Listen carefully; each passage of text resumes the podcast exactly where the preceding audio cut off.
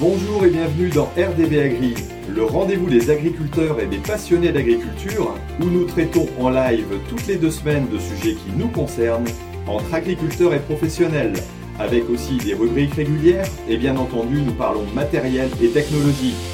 Une émission présentée par Thierry Agriculteur d'aujourd'hui, parce que l'agriculture mérite d'être expliquée. Donc voilà, on va démarrer tout simplement le rendez-vous agri avec deux invités extraordinaires qui nous viennent directement du, des Québec et on en a même déjà perdu un euh, au départ. donc euh, bonjour Vincent et puis bonjour à Martin qui, s'est caché pour l'instant. donc, là, ils sont en pleine post-photographie. Je ne sais pas ce qui se passe derrière, mais ça, commence très fort en tout cas. Euh, donc voilà, bah, je suis enchanté de vous retrouver pour un tout, tout nouveau numéro du Rendez-vous Agri. Donc déjà le huitième maintenant. Euh, et puis, donc, on a décidé, euh, j'ai eu la chance de rencontrer Vincent euh, donc, au précédent CIMA. on avait pu discuter quelques temps, on s'était fait une petite interview et puis bah, je l'ai recontacté en disant il n'y a pas, il faut qu'on fasse un, petit numéro spécial tout simplement pour expliquer ce qu'est l'agriculture au Québec particulièrement, au Canada un petit peu plus général, mais voilà, donc avec nos cousins québécois. donc, ce que je voulais rappeler, c'est que tout simplement, le rendez-vous agri, c'est des invités, des agriculteurs. Donc, euh, Vincent n'est pas agriculteur, mais Martin euh, a son petit laboratoire, comme tu m'expliquais. Et donc, on, va pouvoir euh, parler un petit peu de ça et de l'agriculture en général. Alors, le rendez-vous agri, c'est bien entendu un rendez-vous en direct. Il y a déjà pas mal de monde sur YouTube et puis sur la plateforme, il y a des gens qui nous rejoignent. Mais c'est aussi surtout un podcast. Donc, le podcast, c'est bien un rendez-vous audio. Je vais changer d'ailleurs la caméra pour pouvoir reprendre un petit peu mes notes là-dessus. Euh, hop, je change. C'est parti. Comme ça, je change de côté. Euh, et donc, c'est un système donc, qui est sur format audio. Donc là, on va se retrouver tout simplement sur la plateforme. Et euh, vous pourrez, vous, indirectement, donc après, sur le smartphone, sur l'ordinateur ou sur la tablette, nous retrouver aussi en différé pour pouvoir nous écouter de votre tracteur, de votre voiture. moi, c'est un mode d'écoute que j'aime beaucoup qui est de plus en plus développé en France et qui est très développé, euh, si je ne me trompe pas, aux États-Unis et certainement au Canada. C'est ça, Vincent, tu me disais hein? Oui, ben, euh, de, plus en plus, on voit les podcasts euh, arriver en force chez nous. Voilà, donc pour moi, c'est un mode de communication qui est intéressant aussi. Ça change un peu de YouTube. On est sur des formats un peu plus longs. on arrive à discuter un peu plus longuement, un peu plus dans, j'allais dire, dans la profondeur dans, dans les sujets. Je pense que c'est intéressant. Euh, et donc, je vais vous expliquer aussi que vous pouvez retrouver tout simplement ces podcasts euh, en allant bah, sur des applications de podcasts. Alors, vous allez sur iTunes, bien entendu, euh, directement si vous êtes sur Apple, mais vous avez aussi différentes applications à télécharger. Alors là, vous retrouvez les liens ici en dessous, tout simplement, de la vidéo pour retrouver, par exemple, sur Android et sur iPhone, d'ailleurs, podcast, Pocket, Pocket Cast. Voilà, donc vous avez les liens en dessous. Euh, Podcast Addict sur tout simplement euh, Android et puis sur iPhone aussi, a Overcast qui est très connu. Donc n'hésitez pas à aller voir un peu comment ça fonctionne et vous retrouvez le rendez-vous agri tout simplement en cherchant dedans et vous aurez les huit précédents épisodes, dont celui-ci qui va arriver bientôt en podcast que vous pourrez réécouter tout simplement dans votre tracker tranquillement. Donc voilà, je voulais remercier aussi tous les auditeurs qui sont présents ici, euh, qui sont de plus en plus nombreux à, nous écouter. Donc euh, voilà, et si vous voulez nous faire découvrir tout simplement, n'hésitez pas à partager, à diffuser, euh, j'allais dire, ce, rendez-vous agri par les réseaux sociaux, en mettant aussi un petit commentaire sur le podcast si vous pouvez, 5 étoiles et puis un petit commentaire. ça m'aidera beaucoup. Remerciements aussi aux partenaires Agrizone, Ternet et puis Isagri qui vient nous rejoindre. Euh, voilà pour, euh, pour ce numéro-ci, on en reparlera un petit peu après. Et puis un remerciement aussi particulier, moi, à ceux que j'ai pu rencontrer. Euh, alors voilà, je, vais commencer par, par, flatter un peu peut-être les Canadiens, on en a parlé un petit peu avant, mais tout au moins la, partie Québec. j'ai eu la chance, moi, d'y aller en vacances, pas cet hiver-ci, l'hiver d'avant.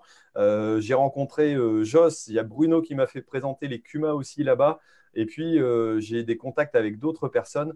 Euh, et en dehors du côté magnifique de ce pays, vraiment extraordinaire, euh, c'est la gentillesse des gens, leur simplicité, leur facilité de discussion. On se tutoie facilement, on discute, euh, on en parle. Je pense qu'on va s'en rendre compte tout de suite.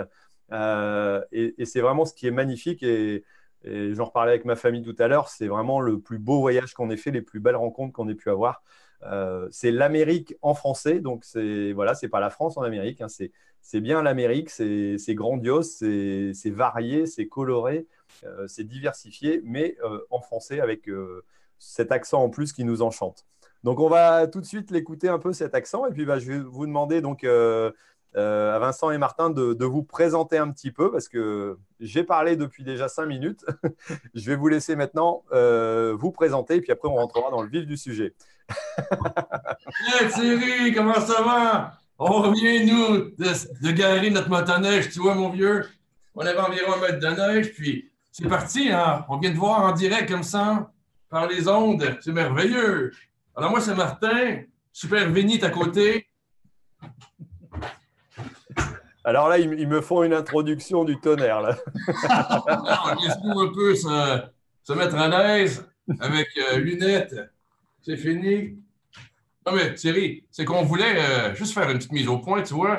Il y avait le magazine Elle Québec, il y a environ, euh, quoi, un an, qui avait titré, c'était assez original, comme quoi tous les Québécois vénéraient la retraite dans les rablières, ou je te laisse un petit paragraphe qui était vraiment rigolo.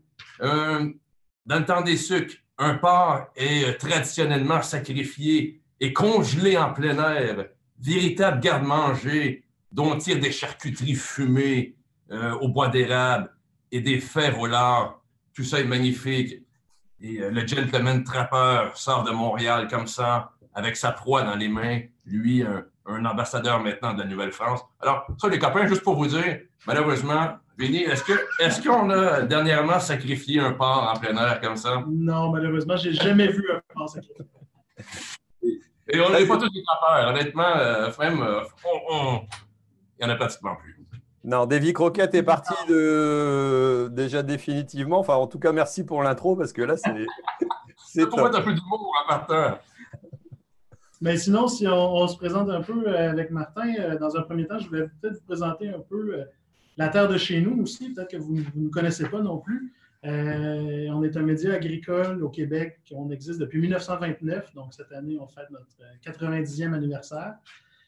Euh, on est imprimé environ 25 000 copies, puis en comptant tous nos cahiers spéciaux, on a des cahiers plus euh, sur la machinerie, etc., etc. On compte environ une dizaine de titres différents.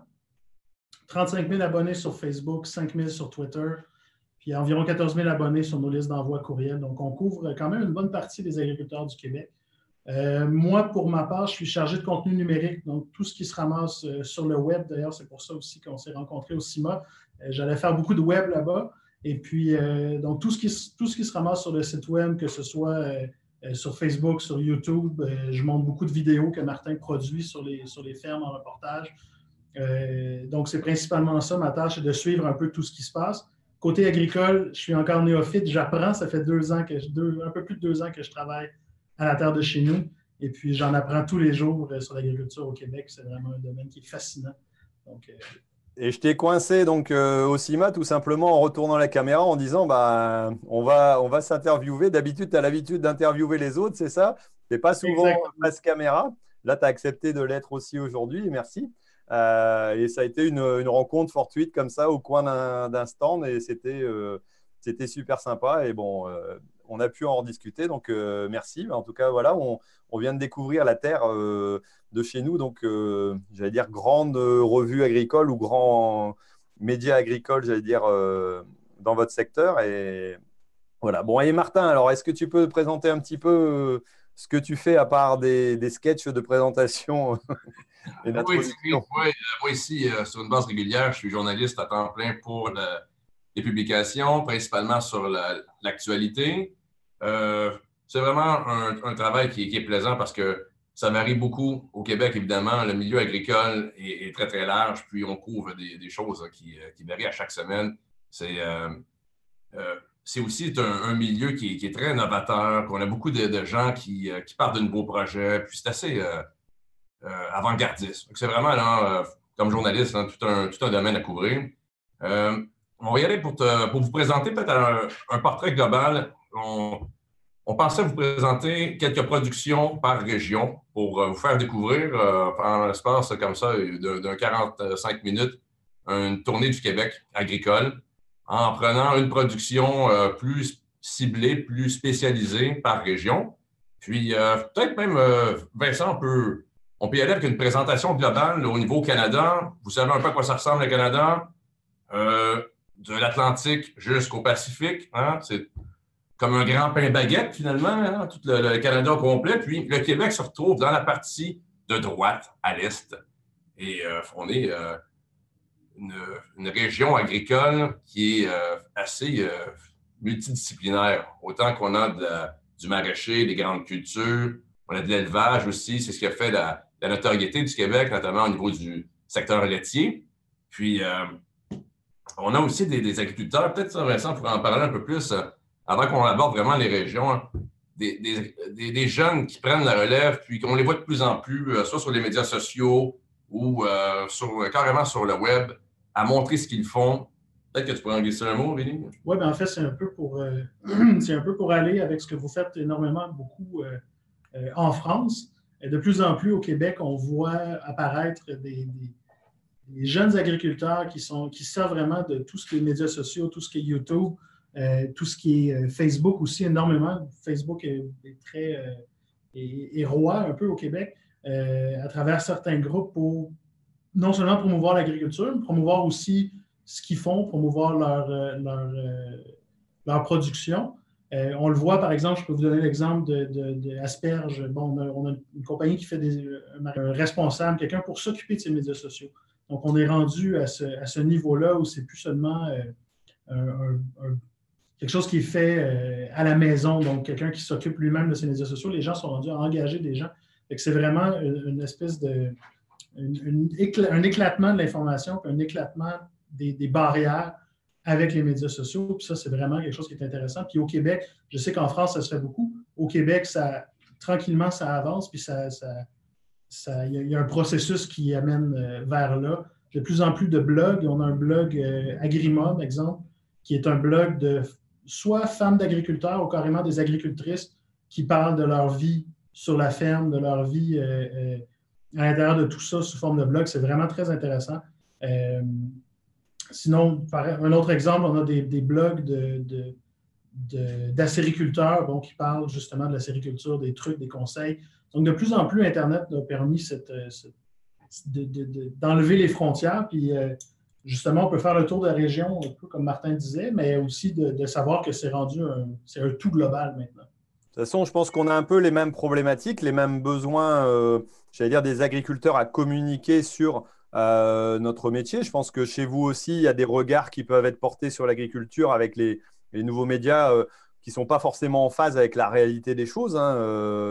je pense, voilà, moi j'en avais parlé avec, en Allemagne, ils ont la même problématique. Je pense que euh, partout dans le monde, on a un peu le, même souci. Donc j'imagine que les agriculteurs, avec les nouveaux médias aussi, c'est vrai que j'avais regardé déjà depuis quelques temps, j'ai remarqué une jeune euh, agricultrice qui montrait aussi voilà, la partie élevage.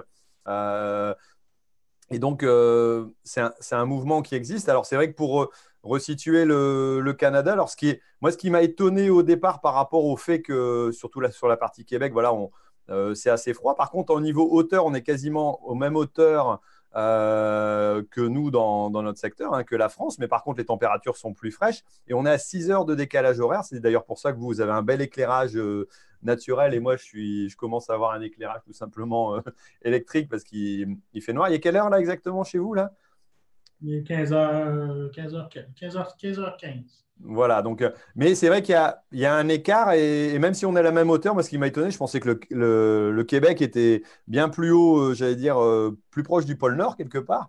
Mais en réalité, on est au même niveau, mais le, climat fait qu'il y, a, y a une grosse différence parce que tu disais tout à l'heure en rigolant qu'il n'y avait, avait plus de neige, mais la neige est partie il n'y a pas si longtemps que ça. Il y a combien de temps que vous avez plus de neige dans votre secteur? En forêt, en forêt, il reste de la neige encore. Ouais.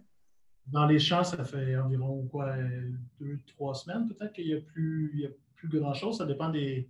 Ça dépend aussi de la hauteur, c'est sûr que c'est clair. En Abitibi, peut-être possiblement qu'il en reste encore dans les champs.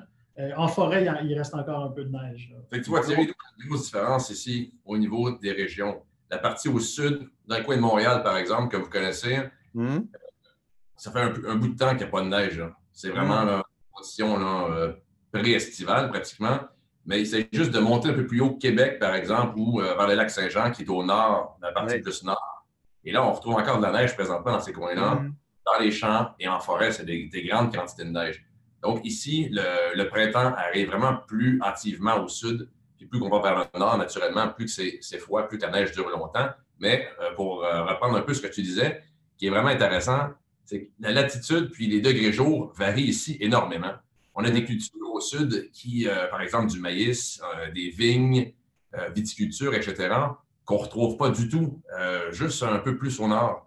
Puis ça fait en sorte qu'on a pratiquement deux agricultures au Québec. Hein. Celle qui est plus dans les régions nordiques, un peu plus isolées, puis celle dans les régions qui sont au, sud du fleuve Saint-Laurent, fleuve Saint-Laurent, on se rappelle, c'est quoi? Une grande rivière hein, qui, euh, pratiquement euh, scinde le Québec en deux.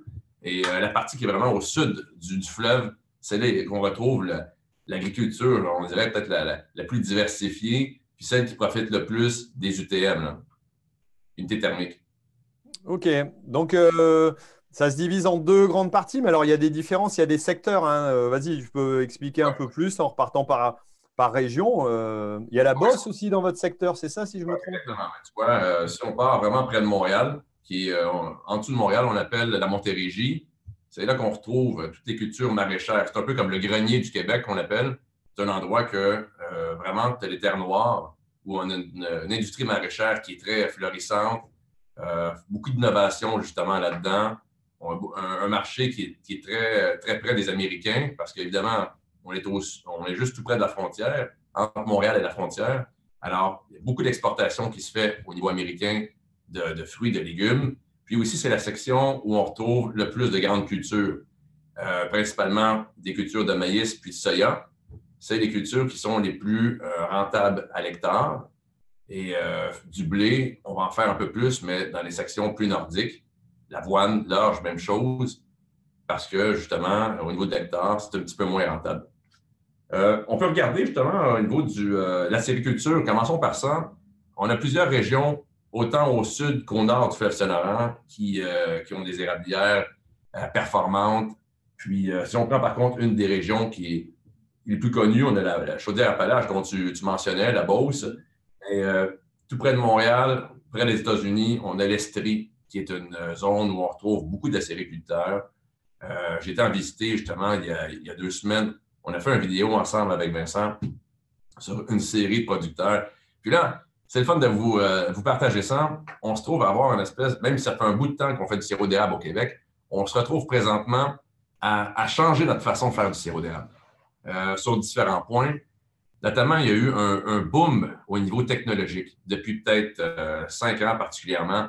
Des, on sait que l'érable, si on résume ça pour mettre les gens en, appétit, hein, c'est de la sève hein, qu'on prend, et euh, qu'on boue pour réduire à la toute fin en sirop. Et euh, il y a des, percées incroyables technologiques qui ont été faites, notamment des concentrateurs qui, au départ, prennent l'eau d'érable, qui est environ à 2 degrés Brix, ça c'est le taux de sucre dans l'eau d'érable, et on la concentre mécaniquement à pratiquement 30 degrés Brix. Et ensuite, on la fait bouillir pour la mener à 66 degrés Brix, le taux de sucre du sirop d'érable. Mais ça, ce sont des, ça fait en sorte, avec les concentrateurs, avec les nouveaux évaporateurs, qu'on peut faire du sirop beaucoup plus rapidement, beaucoup plus efficacement, en prenant euh, moins de combustible. Puis, euh, d'ailleurs, on vous invite à aller voir, euh, même on peut-être pourrait être partagé sur ton site ou les vidéos qu'on a fait chez ces érablières-là, qui sont vraiment à la fine pointe de technologie. Je les, mettrai, je les, mettrai, en lien en dessous du, podcast et puis en dessous de la vidéo YouTube. Vous m'enverrez les, les, liens des vidéos et et si vous voulez voir la visite d'une érablière, moi j'ai eu la chance d'en filmer une aussi euh, sur place, donc c'est vrai que c'est intéressant. Donc euh, vous pourrez retrouver ça euh, dans les commentaires du podcast et puis de la vidéo. Ah oui, super. Et puis l'autre point qu'on améliore au niveau, peut-être pas amélioré, mais qu'on reprend conscience davantage, c'est au niveau du goût. C'est que le, le sirop d'érable était traditionnellement fait à l'ancienne, on mettait des chaudières pour récupérer l'eau. Euh, les chaudières, après, étaient versées dans un plus grand contenant, puis après, on bouillait tout ça. Maintenant, c'est des tubes qui sont connectés à chaque arbre pour récupérer la sève. Mais euh, les moyens technologiques ont fait en sorte qu'on a augmenté la cadence, augmenté la productivité. Mais maintenant, il y a comme une espèce de retour au niveau des mentalités à développer davantage un goût de l'érable. On peut sortir des, des goûts de vanille, de caramel, de, de tire brûlé, par exemple. Et il y a des gens qui se spécialisent maintenant à faire des sirops qu'on appelle d'exception, des sirops qui vont, qui vont se vendre beaucoup plus cher, mais qui vont avoir un goût particulier. Mais ça n'enlève rien au sirop, on pourrait dire plus traditionnel, mais on se trouve quand même à avoir des gammes de producteurs qui vont se spécialiser encore plus dans un, à développer un, goût, comme un, vin, par exemple, un grand cru, versus un vin un peu plus de, de base, si on veut. Alors, ça, c'est ce qu'il y a un peu de nouveau dans les dernières années, autant la, la productivité que l'orientation qualité. Euh, peut-être quelques chiffres. La, sériculture au Québec, on, euh, on, a doublé notre production de sirop d'érable en 10 ans. Et là, les producteurs ont l'ambition de la doubler encore euh, pour 2023, pour passer à, 185 millions de livres. Puis on s'excuse à nos copains français, c'est pas en métrique, c'est des livres. On n'a aucune idée pourquoi. Euh, Ça n'est parfait, hein, tant pis. Hein. Ah non, on, leur pardonne. Euh, il y a l'exportation, le sirop euh, du Québec, c'est ça, c'est environ 75% de la production mondiale qui est faite ici au Québec. Il y a quand même du sirop qui est fait aux États-Unis, dans la partie nord des États-Unis. Dans d'autres provinces canadiennes aussi, on en retrouve un peu. Mais c'est vraiment ici le bastion, si on veut, du sirop d'érable. Puis, on a une exportation d'environ 50 pays. Moi, j'ai été un petit voyage au Japon, puis c'était surprenant de voir dans les, euh, sur les étals des, du sirop d'érable du Québec qui était vendu là-bas, qui était apprécié euh, par une clientèle parfois plus huppée ou euh, pour faire des cadeaux, par exemple. Mais c'est de voir que les, tous les produits de l'érable sont commercialisés avec beaucoup plus de force, que ce soit en, Inde ou peu importe les pays, mais en France, évidemment. Alors, ça, c'est un peu, évidemment, un fleuron québécois. C'est vrai que c'est assez particulier parce que, euh, on en parlait tout à l'heure, il y a des, experts qui sont quasiment des œnologues dans, dans ce domaine-là, quoi, qui, euh, qui ont acquis une expertise aussi au niveau du goût. Alors nous, c'est un produit qu'on ne consomme pas, euh, voilà, qu'on n'utilise quasiment jamais, à part peut-être quelques connaisseurs, certainement. Mais c'est incroyable de voir le, un usage. Alors, j'allais dire, le, le, enfin, le rôle du sirop d'érable son premier aspect, c'est de sucrer, quoi. C'est de donner un goût, un goût sucré. Donc, euh, on parle du sirop d'érable sur des pancakes. Que nous, euh, sur si on regarde dans un film, on va retrouver ça. Et, c'est vrai que c'est. Il y a des bons pancakes. Ah, Mais de, plus en plus, le sirop, même au Québec, et, vraiment, il y, a, une démocratisation, si on veut. De plus en plus, le, sirop n'est pas seulement utilisé comme tel, le sirop devient transformé. Le sirop n'est pas juste des, des produits de l'érablière, mais aussi dans des recettes, dans des. Euh, mm. intégrés à l'intérieur d'autres choses. Euh, dans plusieurs repas salés aussi, on utilise des fois le sirop juste pour donner une petite touche dans des salades, dans des, euh, avec du saumon, c'est excellent. Donc, c'est vraiment, il y, a une utilisation, même que la Fédération des, producteurs acéricoles a fait paraître il y, a, quelques semaines un livre aussi, sur, un livre de recettes pour utiliser le sirop de façon différente que, simplement euh, comme tel sur des, crêpes. Ah oui, si tu veux te faire mariner un bon beefsteak, Thierry, là, tu, tu, euh, mets ça avec un peu de sirop d'érable, hein, un 24 heures dans le frigo, là, ça te fait ensuite un, steak. Là. Je te dis, la visite va venir chez toi euh, de façon régulière en te suppliant de faire de, de beefsteak au sirop d'érable. D'accord. De toute façon, c'est la partie sucrée, j'allais dire. Euh, ça pourrait, ça pourrait se, se mettre en, parallèle avec du miel ou quelque chose qui, est, qui donne un, voilà, un goût. Et, j'allais dire, nous, on a le sucre, euh, certainement le sucre blanc qu'on utilise pour tous nos gâteaux. Euh, que vous, vous avez peut-être pas, vous avez peut-être pas de betterave non plus dans votre, dans votre secteur de production, mais en tout cas. Fini la betterave à sucre. Fini la betterave à sucre. Donc voilà, après le sucre de canne, j'imagine qu'il viendrait peut-être d'un peu en dessous de chez vous. Donc, c'est vrai que euh, c'est une utilisation particulière. C'est comme si on avait 50 euh, euh, espèces de sucre différentes pour arriver à faire nos gâteaux. J'imagine qu'il y, a, un usage qui est, extraordinaire. Et, c'est marrant où là, on a vraiment un, décalage de culture sur ce type de produit qui est, qui est vraiment marqué. Quoi.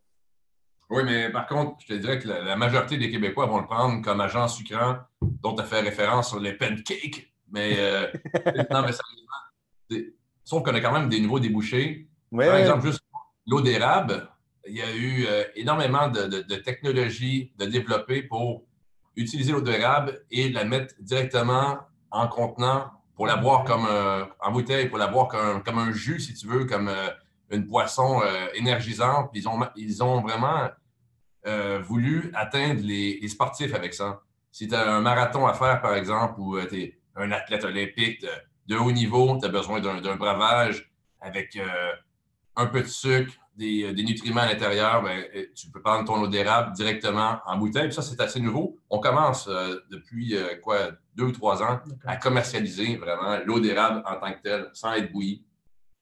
D'accord, d'accord. des usages bien, bien typés et, des nouveautés aussi qui arrivent sur des, des commercialisations de produits différentes. Quoi. OK. Euh, si on, poursuit avec une, tournée des, régions, on a aussi, euh, tu l'as nommé en partant, la Chaudière-Appalaches, qui est une région qui se trouve entre la ville de Québec et la, frontière américaine. C'est euh, une, ville qui est aussi au, au sud du fleuve Saint-Laurent, pour qu'on se situe un petit peu.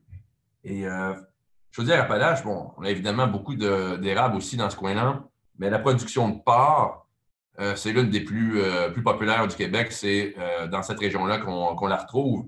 Puis le porc, c'est une autre production qui est hyper importante pour, le Québec. On, a un énorme marché de transformation associé au porc. Donc, ce n'est pas juste de produire le porc puis d'envoyer à l'abattoir et de de plus l'utiliser. C'est qu'il y a beaucoup de deuxième et de troisième transformation au niveau du porc qui crée un énorme levier économique ici au Québec.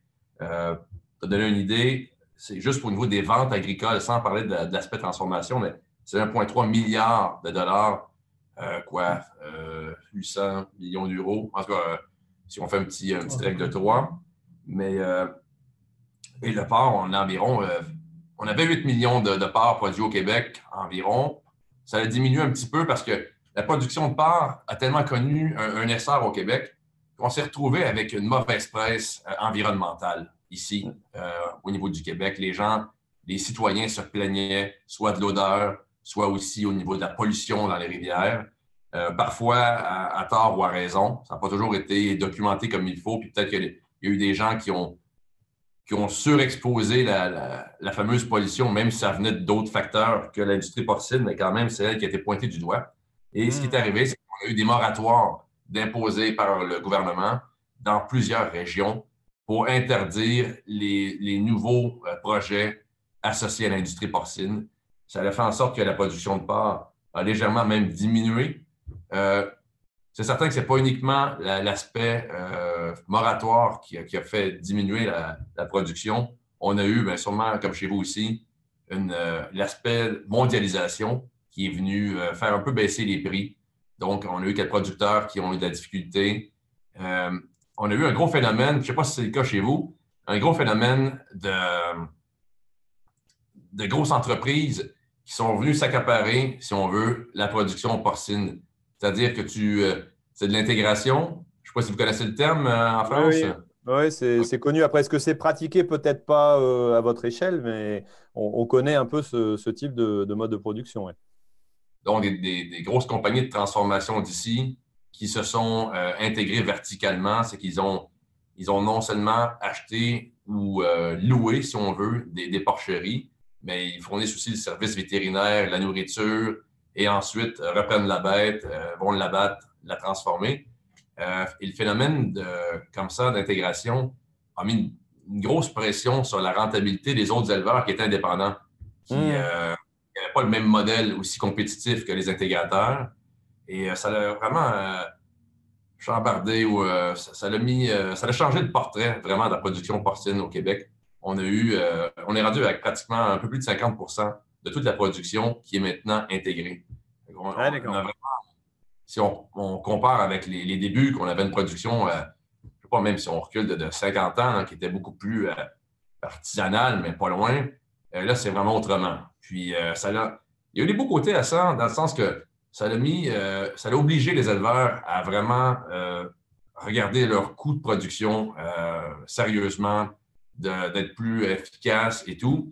Mais en même temps, c'est certain que ça a le, défaut un peu de rendre plusieurs producteurs aujourd'hui les mettre un peu à la solde de l'industrie, où ils ne sont plus nécessairement maîtres de, à 100% de leur ferme. Alors, c'est vrai que c'est des phénomènes qu'on connaît un peu chez nous, mais je ne pense pas au même, au même niveau. Ok, alors et après, vous avez quoi comme autre type de, production alors dans votre oui, mais euh, on peut peut-être mettre un mot pour les cultures qui s'en viennent. C'est le prochain grand chantier. ça dégèle. On commence les semis d'environ, je te dirais, une semaine euh, à deux semaines selon les, selon les régions. Mm-hmm. Euh, au Québec, on a parlé d'emblée au sud du, fleuve, on retrouve du soya, du maïs. Le maïs, c'est la, culture la plus importante. On a environ cette année 400 hectares en maïs.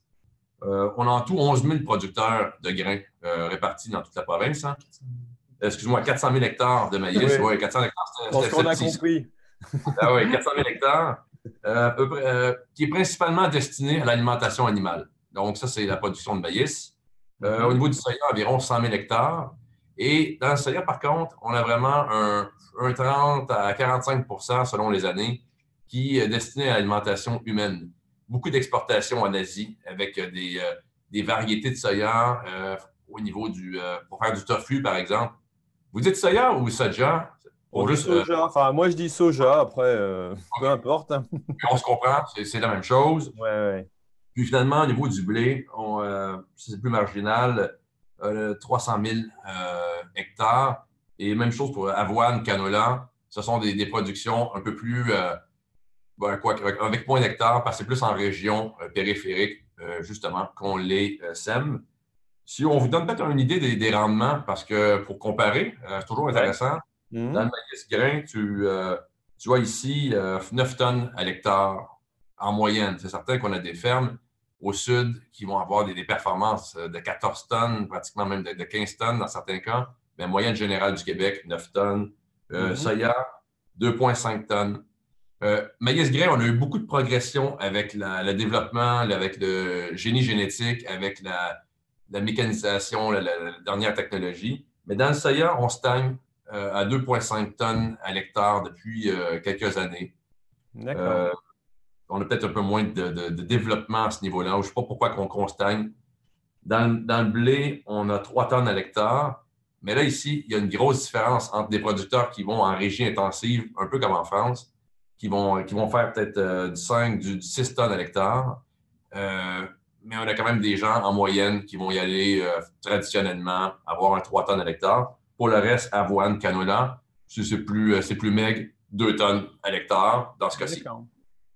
En blé, en blé, on a des. Enfin, c'est vrai que nous, on a certainement des secteurs où euh, on part souvent en quinto, donc ouais, on va être à, à 50, 60 quintaux. chez nous, dans les Hauts-de-France, on a des secteurs très, très productifs avec où on va monter à 100, 110 quintaux, parfois sans, trop de difficultés. C'est vrai qu'après, euh, des, 3 tonnes hectares, des, 30 quintaux, c'est quand même assez, euh, je pense, assez peu courant. Ou alors, euh, vous avez peut-être aussi des zones très, c'est des zones très extensives alors sur, sur ce secteur-là, ou alors c'est simplement parce que les terres sont, sont peu productives, quoi. Ben, c'est ça. Si on se rappelle, la partie qui est plus au sud du fleuve, c'est les terres qui sont les plus performantes elles sont généralement en maïs ou en soya. Alors, c'est les terres moins performantes habituellement. Puis aussi, le, blé, euh, dans les terres les plus performantes au sud, c'est pratiquement rendu trop chaud avec les fameux réchauffements climatiques. On a mm-hmm. des maladies dans le blé à ce moment-là. Il faut traiter avec beaucoup de fongicides. Ben, ça dépend des années, évidemment. Dans les régions plus nordiques, c'est un climat qui est idéal pour cette plante-là qui est le blé. Euh, si on parle d'une autre région, le centre du Québec, qui est un peu entre Montréal puis Québec, hein, le centre du Québec. Euh, leur particularité, eux, ils font un peu de tout, mais on retrouve la canneberge. Vous connaissez la canneberge, euh, Thierry? Oui, mais c'est, c'est, relativement peu consommé chez nous. OK. Mais, euh, nous, les Américains, c'est les grands acheteurs de canneberge. Le jus de canneberge, aussi le fruit séché, c'est des marchés qui ont, qui ont explosé. canneberge, vous allez aimer ça. Quel est le nom amérindien pour la canneberge? Atoka, Thierry, voyons ton voyage au Québec, là, tu te rappelles, Atoka? Bref, un petit détail. Euh, ça, c'est vraiment euh, un marché qui, euh, qui, a connu une, progression fulgurante ici. Le Québec, c'est rendu le deuxième ou le troisième, selon les années, producteur mondial de canneberge et le premier producteur bio, Thierry, de canneberge mondial. Donc, c'est ici qu'il y a le plus de, production biologique de canneberge. D'accord. On en voit beaucoup au centre du Québec. Là. Ça, c'est ça fait vraiment des photos du tonnerre à l'automne parce que le fruit rouge, hein, on en voit sur des, euh, sur des, kilomètres. Ça vient que ça flotte. Comment c'est, comment c'est récolté? C'est, ils inondent des, des, parcelles. Il y a des petits barrages chaque côté en sable. Et on inonde le, centre où se trouvent les plantes. Le fruit se trouve être détaché euh, de sa plante et il flotte à la grandeur. Et ça fait une espèce de, de marée rouge de fruits. Les gens pompent ensuite le liquide avec la canneberge et euh, évidemment séparent l'eau de la canneberge. Le fruit est traité. C'est vraiment une super belle production. Euh, pour te donner un exemple, on avait 114 millions de kilos produits en 2018 comparativement à 36 millions de kilos en 2008. Donc, en 10 ans, on a pratiquement triplé. Ah on a les... Ah, c'est dingue, hein? Ah oui, oui. Donc, ce qu'on a vu à l'écran, c'était euh, la canneberge qui flotte, qui était ceinturée par euh, une, forme de filet pour diriger la canneberge vers la pompe. C'est très beau. Euh, le fruit est principalement transformé ici, puis ensuite exporté. On en fait de différentes façons. C'est vraiment rendu une super belle industrie, ça. Thierry, est-ce que tu aimerais qu'on te parle de vaches laitières? Oui, parce que j'ai eu l'occasion de visiter un élevage assez, traditionnel. Alors, c'est vrai que j'avais eu des remarques aussi, j'ai fait un petit film là-dessus et on, m'avait dit bah oui, mais les, vaches ne sortent pas euh, sur l'extérieur. J'ai dit bah oui, mais avec les conditions climatiques. Moi, quand j'y étais, on était à peu près à moins 20, moins 25 et on était euh, à l'époque entre Noël et Nouvel An. Donc, on a eu un, un début d'hiver assez froid chez vous, euh, qui est habituellement un peu moins marqué. Bon, comme j'ai fait un peu de motoneige, tant mieux parce qu'on a eu de la neige. Sinon, euh, à cette époque-là, c'est pas encore toujours couvert et, et on peut pas traverser forcément les lacs parce qu'ils sont pas gelés euh, suffisamment. Mais c'est vrai que ce qui, est, ce qui était marquant, c'est de voir un élevage et une tenue de l'élevage et un maintien aussi des tarifs qui étaient assez élevés à l'époque. Mais j'ai cru comprendre qu'il y avait eu une petite évolution depuis, voire quelques petites choses. Alors, je sais pas si c'est encore le cas, mais il y a eu une baisse des tarifs parce qu'on n'était pas du tout sur les mêmes tarifs que ce qu'on ce qu'on a eu en France à cette époque-là. Oui, ben, peut-être qu'on pourrait séparer ça, euh, parler de la production puis ensuite la mise en marché. Euh, la production, ben, les fermes laitières du Québec, euh, si on les compare aux Américains, sont vraiment plus petites ici. Hmm. On a encore un modèle familial, si on peut prendre l'impression. Par exemple, j'ai visité en Californie ou même au Vermont, pas loin, des, fermes avec 10 000, 12 000 vaches hmm. laitières, des, des super grosses productions. Et encore là, parenthèse, c'est pas nécessairement euh, si négatif, dans le sens que j'ai vu des, productions où ils recyclaient le lisier des vaches pour en faire ensuite de la litière. Ils euh, réussissaient ensuite à, utiliser le méthane pour créer de l'électricité. Il y a des fermes américaines qui, étaient vraiment, même si c'était hyper, hyper euh, gros comme élevage, ils réussissaient à avoir une efficacité, puis au niveau de logistique avec les fumiers qui étaient exemplaires. Bien-être animal, par contre, je ne peux pas t'en parler. Euh, ça, c'est, euh, je ne sais pas exactement tous les petits dessous de leur élevage. Mais ici au Québec, la moyenne des, troupeaux, c'est entre 55 euh, ou 65 vaches. Mmh. Donc, ce n'est pas, énorme comme troupeau, ça reste des petits troupeaux. sauf que là aussi, on, voit une progression. le nombre de fermes qui disparaît à chaque année, c'est un, point faible un peu. On a beaucoup de fermes qui, qui sont vendues ils sont rachetés ensuite par des plus gros qui deviennent de plus en plus gros. Mais ça, encore là, ce n'est pas négatif en soi. Ces gens-là réussissent à avoir des super belles entreprises avec des coûts de production un peu plus bas. Puis, euh, on a des fermes là, euh, robotisées, un peu comme chez vous, avec des litières, par exemple, de sable, etc. C'est euh, super, vraiment. la production, on a vu beaucoup d'évolution. puis, comme un peu partout au monde, mais au niveau de la génétique, on a fait des bons assez incroyables qui permettent d'avoir des, productions de lait. J'avais une petite statistique ici, tu vois, on avait 7000 euh, kilos en moyenne en 2001. On est rendu à environ à, 9000 kilos par vache. C'est certain que euh, là, on a des, producteurs qui, euh, autant qui ont eu des.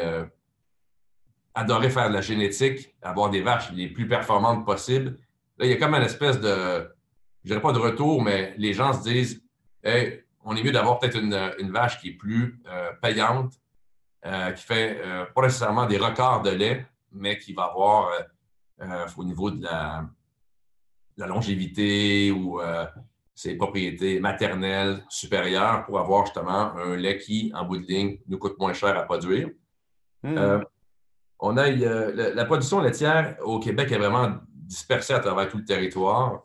On a une région qui s'appelle le Bas-Saint-Laurent, qui est plus vers l'extrême est du Québec. C'est un coin d'ailleurs magnifique. Si vous venez au Québec, ne manquez pas d'aller faire un tour au Bas-Saint-Laurent.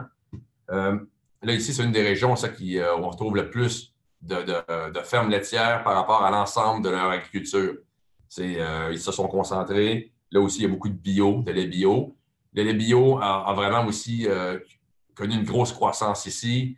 On est passé, on avait une vingtaine de, fermes au tournant des années 2000. On est rendu aujourd'hui avec 135 fermes. C'est quand même pas énorme, mais il y a quand même une grosse évolution. C'est des gens qui sont hyper branchés, euh, qui, ont amélioré beaucoup la régie, puis qui ont même en bio d'excellents résultats. Euh, le Québec produit, tu vois, 3,3 milliards de litres de lait. C'est la province canadienne qui produit le plus de lait. On a aussi, euh, au niveau des, prix, tu vois, on a 71 l'hectolitre normalement par, pour lancer, si on regarde sans, sans, parler des petits bonus associés à la qualité et à tout, là, mais ça tourne un peu à 100 en moyenne. Euh, dans le bio, ils ont une prime de 22 ou de 20 environ l'hectolitre. Donc, ça, c'est un peu le, portrait de la, production euh, laitière. Au niveau de la mise en marché, c'est ça, nous, on est sous euh, gestion de l'offre. Hein. vous, vous rappelez du concept? Je pense en Europe, vous aviez un peu le même concept de mise en marché il n'y a pas si longtemps. Ici, ça tient, encore le coup. C'est certain qu'il y a eu des négociations autant avec l'Europe qu'avec les États-Unis avec le Trans-Pacifique qui, euh, a créé, on pourrait dire, des, certaines brèches dans cette gestion de la flanc. On va recevoir tranquillement plus de lait des États-Unis, plus de produits laitiers de l'Europe, ce qui fait en sorte que les gens demeurent quand même au Québec avec un, système de gestion de l'offre. Ils ont quand même leur prix euh, qui, est parmi les meilleurs au monde, sauf que année après année, il va y avoir plus de lait de l'extérieur qui va venir ici. Euh, la gestion de l'offre fait en sorte que on a eu, euh, il y a peut-être trois ans, une, euh, demande accrue de, beurre et de crème. Tu les gens qui se mettent à cuisiner un peu plus, qui veulent avoir un peu plus, prendre des bons ingrédients, ça, fait une pression pour augmenter rapidement la production laitière, vu qu'on avait besoin de, plus de matières grasses.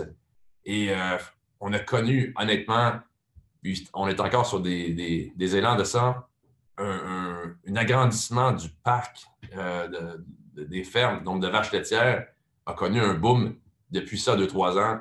Énormément d'investissements pour grossir les, fermes.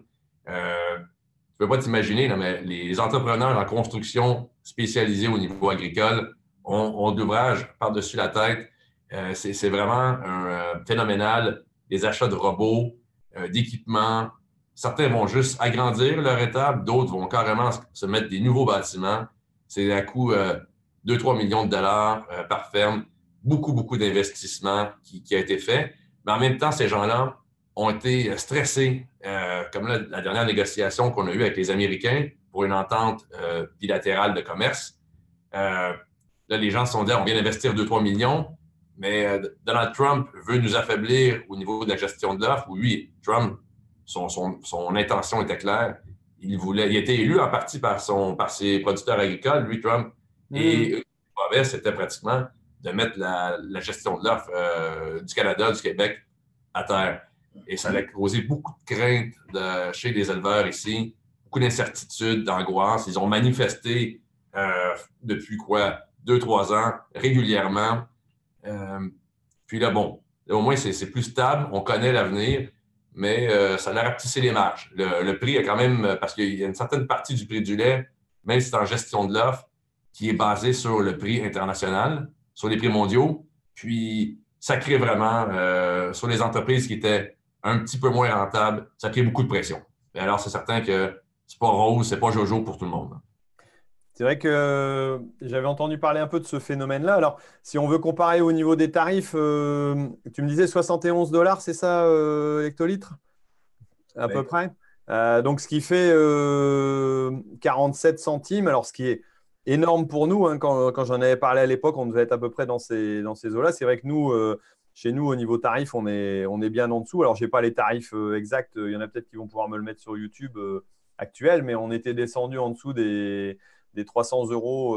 donc, enfin, 30 euros, voilà, par rapport à 47, on était à, quelque chose de, bien en dessous. C'est-à-dire qu'il y a un maintien qui est fait aussi par vous avec ce système de, de, contingentement qui, qui permet d'éviter aussi voilà, des, excès. mais c'est vrai que je pense que vous avez frôlé, alors je ne sais pas si vous l'avez évité et si ça n'arrivera jamais, mais de vous faire euh, bouffer un peu par les, Américains et notre ami Trump qui, qui sert certainement très fort là-dessus pour... Euh, lui, voudrait bien vous vendre un peu de tout et puis que vous achetiez tout aussi ce qu'il fait. Euh, ça serait peut-être sympa, mais bon. Après, vous avez peut-être, si vous arrivez à, j'allais dire, à maintenir et puis à garder une, une économie autour de ça, je pense que c'est important parce que les coûts de production aussi ne sont pas les mêmes que chez nous et c'est ce qu'il faut comprendre par rapport à, un élevage, euh, voilà, quand, on a toutes les bêtes à l'intérieur, tout le temps enfermées, et puis euh, avec un, type de production spécifique, euh, vouloir baisser les coûts à un moment donné, ça, ça fout en l'air un peu aussi forcément les producteurs. Ah oui, mais tu sais, il faut dire que le, système, au Québec, on a beaucoup de mise en marché collective. dans, les quotas, la gestion de l'offre, tu vois le lait, tu vois aussi les œufs et la volaille. Donc, tout ça, c'est sur la gestion de l'offre autant le lait aussi, que la volaille, que les œufs ont été impactés par les dernières négociations internationales. Mais euh, on retrouve aussi des mises en marché collectives dans plusieurs autres, euh, plusieurs autres domaines. Le porc, par exemple, les éleveurs se mettent ensemble pour fixer un certain prix. C'est sûr que c'est en lien avec le prix américain, mais il y a une mise en marché. Dans l'érable, c'est une mise en marché collective qui est encore plus euh, un autre niveau parce qu'on retrouve des quotas. Ça veut dire que si toi, Thierry, demain, tu décides de démarrer une érablière, tu ne pourras pas vendre ton sirop en baril à des acheteurs. Faut tu, tu peux vendre ton sirop à tes copains si tu veux. Ça, il n'y a pas de problème. Mais pour le vrac, il euh, faut vraiment que tu aies un quota qui est, euh, qui est donné ou qui, qui a été euh, émis par la, fédération. Mmh. Et ça, donc, on en retrouve des, mises en marché comme ça collectives où les producteurs se sont mis ensemble et ont décidé que dorénavant, ils négocient avec les acheteurs un prix unique pour tous les producteurs. Ça, on en retrouve dans plusieurs secteurs.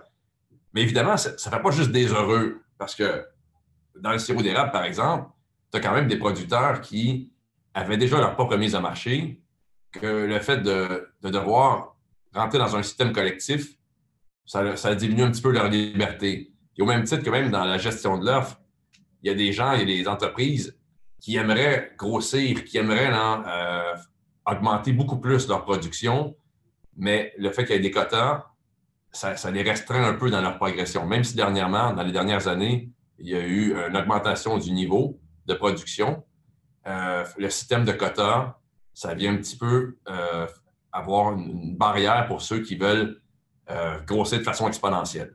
Mais globalement, si tu regardes pour l'ensemble du secteur, ce mécanisme-là a fait en sorte de créer beaucoup de richesses dans le milieu agricole québécois. Autant dans la, gestion de dont on a parlé, le lait, la volaille, les œufs, que dans le système de la sériculture, le sirop d'érable. Hein. Les, quotas qui ont été mis en place il y a quelques années euh, ont, créé une espèce de d'essor économique, ont stabilisé un peu plus la production. Euh, ça a incité les, les, financiers, par exemple, à prêter un peu plus aux gens qui voulaient se lancer, qui voulaient acheter des nouveaux équipements, qui voulaient innover. Alors, tout ça a eu quand même beaucoup de positifs au total sur la, matrice agricole québécoise.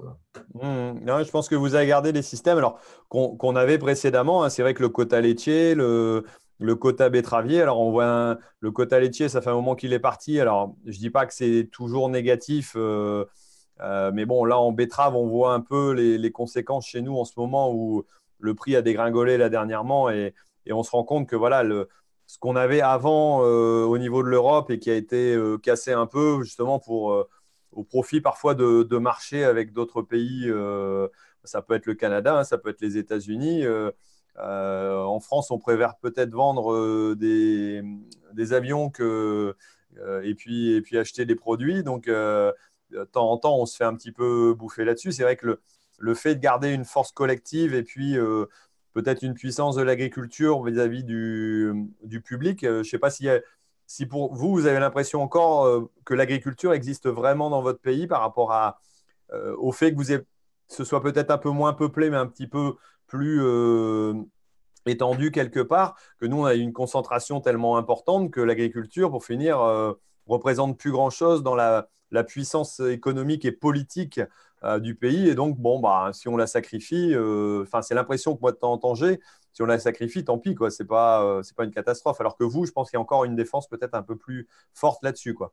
Ah, mais Thierry, tu as 100% raison parce que tu vois, nous, le secteur agricole, c'est, on n'a peut-être pas dit d'entrée de jeu, mais on a 28 000 fermes au Québec qui euh, ont une recette globale de 8,5 milliards. Et c'est plus important que le secteur de l'aéronautique euh, mmh. Et euh, vraiment, ce qui est encore plus important pour nous avec le système agricole, c'est que les, agriculteurs sont les gardiens, si tu veux, des régions. On a plusieurs petites municipalités que si tu n'avais pas de ferme, tu n'aurais peut-être plus de, stations-service, tu n'aurais plus dans le village euh, de, gens, parce que tu as, des les fermes, c'est comme des petites entreprises. Hein? Ben, ce sont des entreprises qui vont avoir des employés, qui vont, avoir, qui vont créer une, richesse économique. Et on a des secteurs qui sont vraiment éloignés des grands centres. On a des villages qui sont, euh, tu sais, tu es venu ici, on a des villages qui sont vraiment euh, au milieu de nulle part pratiquement. Et si tu n'as pas de, ferme dans ces milieux-là, tu, viens de sacrifier beaucoup à l'activité économique et tout s'ensuit. Les écoles ferment dans cette une dévitalisation des villages quand tu perds ton milieu agricole, notamment. Et c'est pour ça que nous, euh, c'est vraiment, c'est pas juste de, créer de la, richesse globale, mais c'est vraiment pour aider les régions, le secteur agricole ou agroalimentaire excessivement important. Et l'État, le gouvernement québécois, soutient beaucoup son agriculture. On a eu des programmes, on les a encore, de soutien au niveau des prix euh, agricoles, euh, des assurances agricoles, par l'État, euh, des, services conseils, si tu veux, comme, agriculteur, tu lèves la main, tu as besoin qu'un euh, un agronome vienne voir chez toi qu'est-ce que tu peux améliorer. Ben, L'État va subventionner une bonne partie de tout ce qui est l'expertise, autant en gestion qu'au niveau agronomique. Puis ça, honnêtement, ça a, ça a aidé plusieurs fermes à, être encore dans le coup. Oui, d'accord. Ouais, on voit là un peu la, différence, l'aspect j'allais dire, importance politique euh, au sens large du terme de la production agricole et qui est, qui est certainement un peu différente chez nous et où, où nous, on a l'impression de se battre euh, plus en ce moment avec les, ONG et puis les, euh, la partie environnement. Alors, je suppose que ça a une importance aussi chez vous, mais par moment, on, a l'impression de ne plus représenter grand-chose et, et, même le fait de produire et d'alimenter quand même une, la population, quoi n'est plus considéré comme quelque chose de, valable ou même, ne serait-ce qu'aussi entretenir le, paysage. Quoi. Euh, on a certainement notre tort aussi, on en a parlé dans différents sujets avant, euh, dans les anciens numéros, mais euh, voilà, d'avoir perdu le contact avec la population, les gens qui habitent en ville, et donc bah, d'avoir pris cet écart, ce que vous avez peut-être moins eu comme dissociation et, qui vous donne encore euh, peut-être un peu plus de légitimité euh, chez vous. Quoi. Oui, mais tu vois, nous ici, il y, a, comme deux, euh, deux, phénomènes qui se produisent. Tu en, as un clairement que tous les produits du terroir, la ferme, l'habitant, les, citadins veulent de plus en plus cette tendance là, se rapprocher, savoir où sont faits leurs aliments, où sont produits ces aliments-là, d'aller visiter. Euh, L'agrotourisme est plus fort que, jamais. Tu as euh, des, routes, par exemple, des fromages, route des vins, route des bières, route des, des, des bleuets, fais ce que tu veux, mais tu en as plusieurs que les gens vont aller pour euh, directement acheter chez l'agriculteur. Donc, on a, a vraiment une tendance là-dessus. Sauf que on a aussi la tendance que tu as plusieurs producteurs, excuse, tu as plusieurs citoyens qui vont se dire pro-produits euh, locaux. Oui, il faut encourager nos, fermiers, il faut encourager, mais quand ils vont aller à l'épicerie, ils vont prendre des produits moins chers qui viennent, par exemple, du bœuf des États-Unis euh, au lieu d'acheter le bœuf québécois. Ça, par contre, on le voit, ces, deux discours-là, que quand tu parles, tu es vraiment, tu veux favoriser l'agriculture d'ici, mais quand tu achètes, tu ne le fais pas. ça aussi, on le vit. Euh, c'est pas rose pour tout. Là. Ouais, non, mais c'est vrai que c'est l'histoire du sondage de la personne que tu interviews à l'entrée du supermarché, que tu lui demandes euh, qu'est-ce qu'il achète. Euh, bah, moi, j'achète que du produit local, euh, je suis prêt à payer pour le producteur, puis tu vérifies ce qui sort. Bah, ce n'est pas tout à fait la, la, réalité dans son caddie. Quoi. Mais bon, ah on, a, on, a, sûrement les mêmes problématiques à ce niveau-là. Vous avez encore d'autres productions qui sont très typé ou alors voilà, on, a fait un peu le, le, tableau général des, des productions. D'ailleurs, on a déjà passé 54 minutes en ligne, mais ce qui m'étonne pas parce que le sujet est intéressant et c'est pas, moi, ça me dérange pas en tout cas. Euh... Ouais, parler d'un super sujet, Thierry, là. Les bleuets du lac Saint-Jean. Bah, Explique-moi alors, vas-y, je t'écoute. le lac Saint-Jean, c'est une région qu'on a qui est vraiment plus au nord du Québec. Super mhm. beau coin, des gens super sympathiques. Euh, ils, euh, ils, font un peu de tout, là, euh, lait, mais le bleuet sauvage, c'est ce qui les démarque. On les appelle les bleuets, hein, c'est leur petit surnom. c'est vraiment, la, ils viennent au, deuxième rang mondial de tout ce qui est production de bleuets sauvages. Tu as une industrie là-bas qui s'est développée c'est principalement euh, transformé et congelé au lac Saint-Jean. C'est exporté à travers le monde. Il, ça aussi, il y a eu une production qui a doublé depuis, euh, depuis 20 ans. On est rendu à 37 000 tonnes de, de bleuets sauvages. Et le bleuet sauvage, tu as deux formes. Tu as, la production qui vient directement de la forêt, que les gens vont cueillir parce que le bleuet pousse naturellement dans les grandes forêts boréales du Nord. Mm-hmm. Et il y en a d'autres qui sont, euh, si tu veux, semi-cultivés, c'est que tu t'arranges pour avoir une bleuetière qui est en, milieu sauvage, mais elle est un petit peu aidée. Tu t'arranges pour désherber un petit peu, mais ça, reste quand même en zone boréale et c'est un super beau produit dont, les gens là-bas sont, euh, sont, fiers. Et euh, d'ailleurs, ils ont fait la. Dans cette, dans cette zone-là du, Québec, ils se sont dotés d'une forme de certification, si tu veux, boréale pour mettre euh, l'emphase sur tout l'aspect nordique vu que c'est moins euh, intensif dans ce coin-là, tu as, moins de fermes. Ils ont mis, euh, fait une espèce de, mise en marché spécifique sur l'aspect boréal, mais le, le bleuet, c'est l'élément phare de tout ça. D'accord, donc euh, des, c'est plus un marché de niche quand on a des dimensions aussi importantes, mais c'est des, productions très particulières. Quoi. Oui, exactement. Ok, ok, ok. Bon, ben, on va passer peut-être à une, petite série de questions. Alors, euh, j'en ai qui m'ont été euh, lancées un petit peu. S'il y en a d'autres qui arrivent, n'hésitez pas à me les mettre. Alors, que ce soit sur YouTube, euh, vous, pouvez vous pouvez les envoyer. Hein. J'en ai, voilà, j'en ai quelques-unes. en attendant, moi, je fais une petite pause tout simplement ben, pour dire merci aussi à mes, partenaires. Hein. Donc, je rappelle à Grison, qui est le, premier partenaire qui m'accompagne dans j'allais dire, dans la création de ce podcast. Alors, je, remercie, Olivier qui est à notre écoute en ce moment, euh, et puis à François hein, pour euh, tout ce qui est aspect logistique. Euh, on a Ternet, alors, on va voir un petit peu après. on va présenter les, j'allais dire, les trois principaux articles qui ont été commentés. Et puis, vous m'en ferez peut-être un petit commentaire. Vous me direz celui qui vous a paru le plus étonnant ou, ou qui vous a marqué le plus. Et puis, Isagri qui vient de me rejoindre en partenaire. Et on va, parler justement d'une nouvelle tech, vu que ça va être la Minute Tech, euh, qu'on va avoir tout simplement après, pour euh, nous expliquer qu'est-ce que, enfin, j'allais dire, un intérêt d'un produit qui vient de chez vous euh, et d'une technologie qui vient de chez vous. Donc, on en parle tout de suite après. Alors, au niveau des questions, la première question que j'avais eue, c'est quel est le prix des terres dans votre secteur? Alors, est-ce que vous avez une idée ou ça doit être assez variable, j'imagine. Euh, euh, déjà, le mode de fonctionnement, vous louez les terres. Euh, alors, nous, on a le principe de bail. Alors, je pense que c'est ce qui est assez important et assez différent par rapport à chez vous. nous, on a un principe de, bail où le locataire est très privilégié quelque part. Il y a le droit du, au bail qui est, qui est, hyper important et le propriétaire ne peut pas virer son locataire comme ça. chez vous, je crois qu'on a un système un petit peu différent quand même au niveau des locations de terre ou euh, des mises à disposition si on n'est pas propriétaire. Quoi. nous, on a un peu de tout ici. Tu as de la location de terre carrément.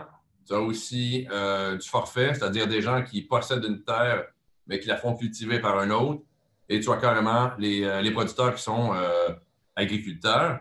Au niveau des, prix, peut-être, Vinny, tu peux essayer de traduire en euros. Là. On a environ 5 000 dollars canadiens l'hectare pour les, terres les moins chères, environ 3300 euros, mhm. jusqu'à facilement 50 000 l'hectare pour les, euh, les terres les plus dispendieuses.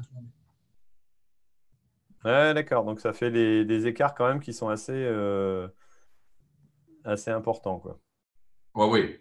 Euh, on les trouve évidemment plus au sud, mais le problème avec le prix des terres, c'est pareil comme chez vous, j'imagine. C'est on a un accès à la relève qui est vraiment difficile.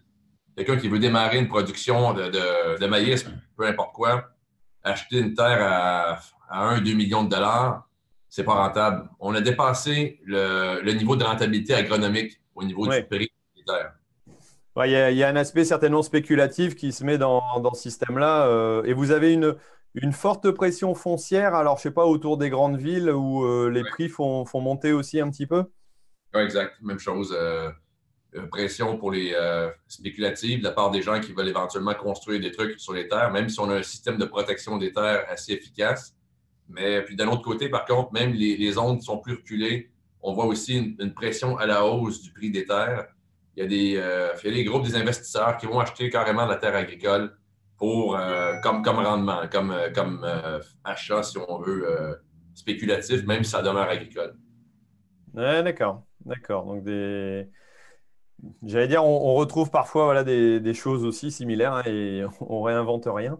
on parlait des, des, légumes. Alors, est-ce que vous avez, j'ai une question un petit peu pour me dire, est-ce qu'on a parlé de production de légumes? Alors oui, on en a parlé un petit peu. est-ce que vous avez des, quel est le légume, j'allais dire, le plus consommé? Est-ce que vous avez, comme chez nous, la pomme de terre qui est, enfin, qui est peut-être pas un légume, hein, qui est plutôt un tubercule, mais euh, qui, est, qui, est, beaucoup consommé? J'imagine, oui, euh, vous mangez des frites aussi, avec la poutine, entre autres. Euh, mais est-ce qu'il y a d'autres, d'autres légumes qui sont vraiment marqués chez vous dans, dans les consommations? Oui, oui, oui. ici, non, pommes de terre, pommes, fruits. On a aussi fraises, framboises. tu as beaucoup de tous les maraîchers qui vont faire la. Ça peut être des salades, euh, tomates, euh, oignons, vraiment, c'est. Euh, on a une grande variété de. puis peut-être qu'on peut préciser, là-dessus, tu as deux types d'agriculture. Tu as de la production maraîchère à grande échelle, puis on a beaucoup de production maraîchère qui s'est développée à petite échelle, des, des fermes qu'on appelle un fermier de famille qui, qui va alimenter directement euh, 200-300 personnes, par exemple, qui vont lui payer un abonnement, qui va leur livrer des paniers de légumes avec une grande variété. Donc, des petites fermes que sur des fois un hectare ou deux vont produire assez de légumes pour nourrir 300-400 euh, familles. Mmh, on a aussi euh, une grosse, euh, grosse entreprise qui, démarre, un gros secteur, c'est le cannabis. D'accord. Alors, peut-être pas pour la consommation, si, alors, ou en partie médicinale, alors? Tout. C'est légal maintenant au Québec. D'accord. Ok. Donc ouais, forcément, mais ça doit être. J'imagine que ça doit être quand même très encadré, très très typé, quoi. C'est très encadré, mais il y a, en, ce moment, juste pour vous donner un exemple, au Québec, euh, la demande est tellement forte que l'offre euh, l'offre n'arrive pas à, atteindre la demande. Donc, il y a de plus en plus de permis qui sont donnés euh, pour la, production de cannabis. D'accord. Donc, et ouais, c'est assez particulier. Peut-être que ça arrivera un jour chez nous, mais pour l'instant, a priori, ça ne l'est pas. Mais ça peut être une forme de diversification, euh, euh, pourquoi pas. On ne savait pas non plus quand ça allait arriver ici. Donc, euh, on ne sait jamais. Ouais, pour l'instant, nous, les seuls où c'est autorisé, c'est un peu plus sonore, plutôt sur la partie Hollande, et encore très, de façon très, très typée, dans des cadres bien particuliers. Quoi. Après, euh, voilà, chacun, chacun son truc, j'allais dire. Enfin, nous, on est, on est bien des consommateurs d'alcool et de cigarettes, c'est ce qui est peut-être pas forcément mieux euh, aussi sur certains, certains aspects. Quoi.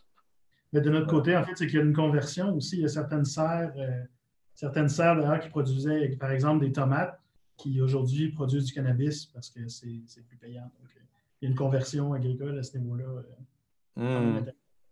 Ok, alors je vais, reprendre encore deux questions et puis après on va passer, euh, j'allais dire, à, euh, à, la suite de la partie magazine. Euh, j'en ai, une là ici. Est-ce que vous avez des coopératives agricoles? Oui, immense. D'ailleurs, tu vois, la, la coop fédérée qui est, corrige-moi, Vinny, si je m'abuse, mais la 35e plus grosse coop agricole mondiale. C'est des milliards de dollars de chiffre d'affaires. C'est vraiment très gros.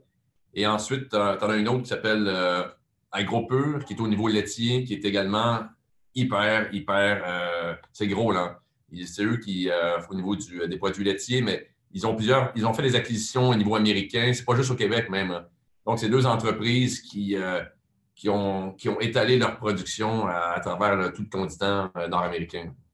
Alors, est-ce que c'est encore géré par les agriculteurs ou ça a pris une dimension tellement importante que ça ressemble plus à de l'industrie que, de la coopérative?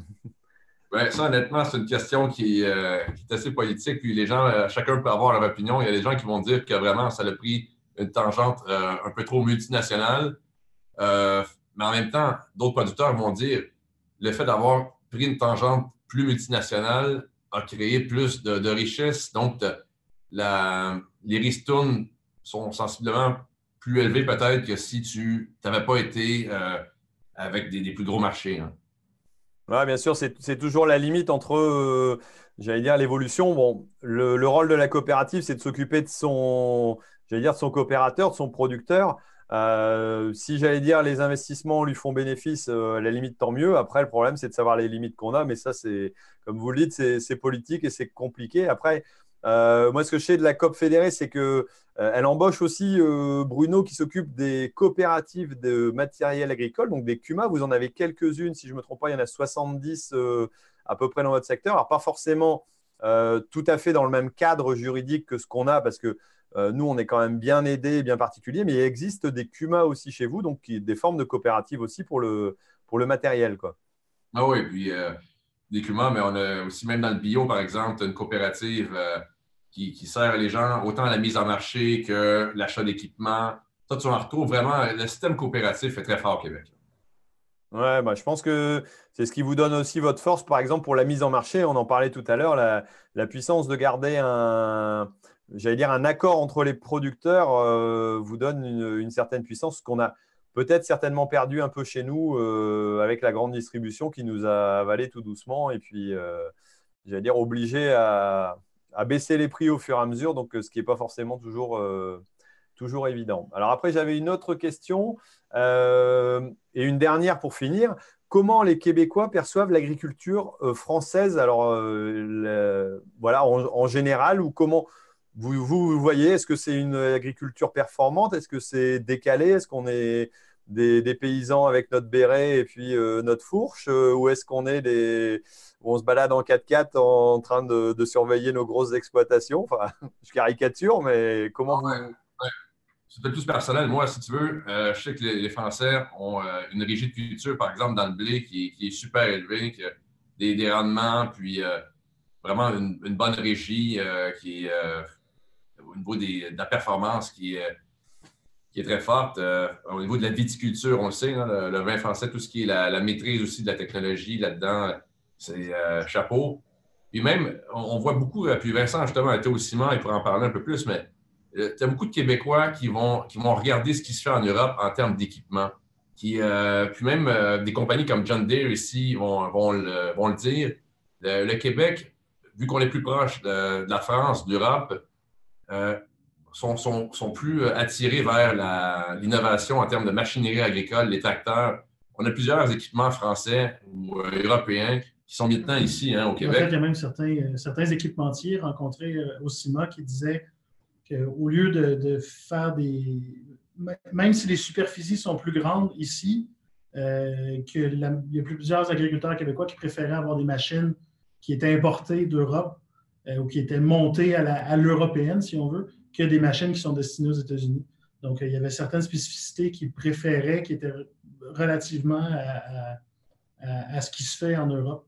Donc, euh, il, y a, cette particularité-là aussi, au Québec euh, particulièrement. Donc, pour répondre un peu à ta question, là, euh, ça, au niveau de l'équipement, je pense que les Québécois, les producteurs vont vraiment pouvoir te dire que ce qui est fait en Europe, la façon que vous utilisez vos, équipements, que vous les construisez, c'est vraiment très bien, euh, très bien vu. Puis on sait qu'il y a une expertise euh, technologique chez vous euh, qui est très forte.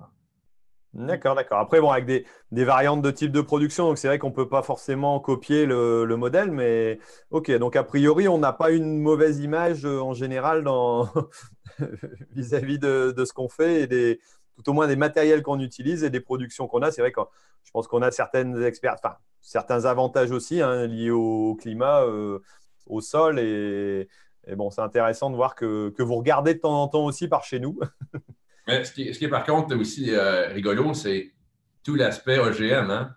ici, avec les Américains, qu'on a vraiment plus accès, si on veut, à la technologie du génie génétique, des, des le transgène au complet. Puis on voit qu'au niveau européen, c'est l'espèce de bataille hein, contre Monsanto, contre tout ce qui est OGM.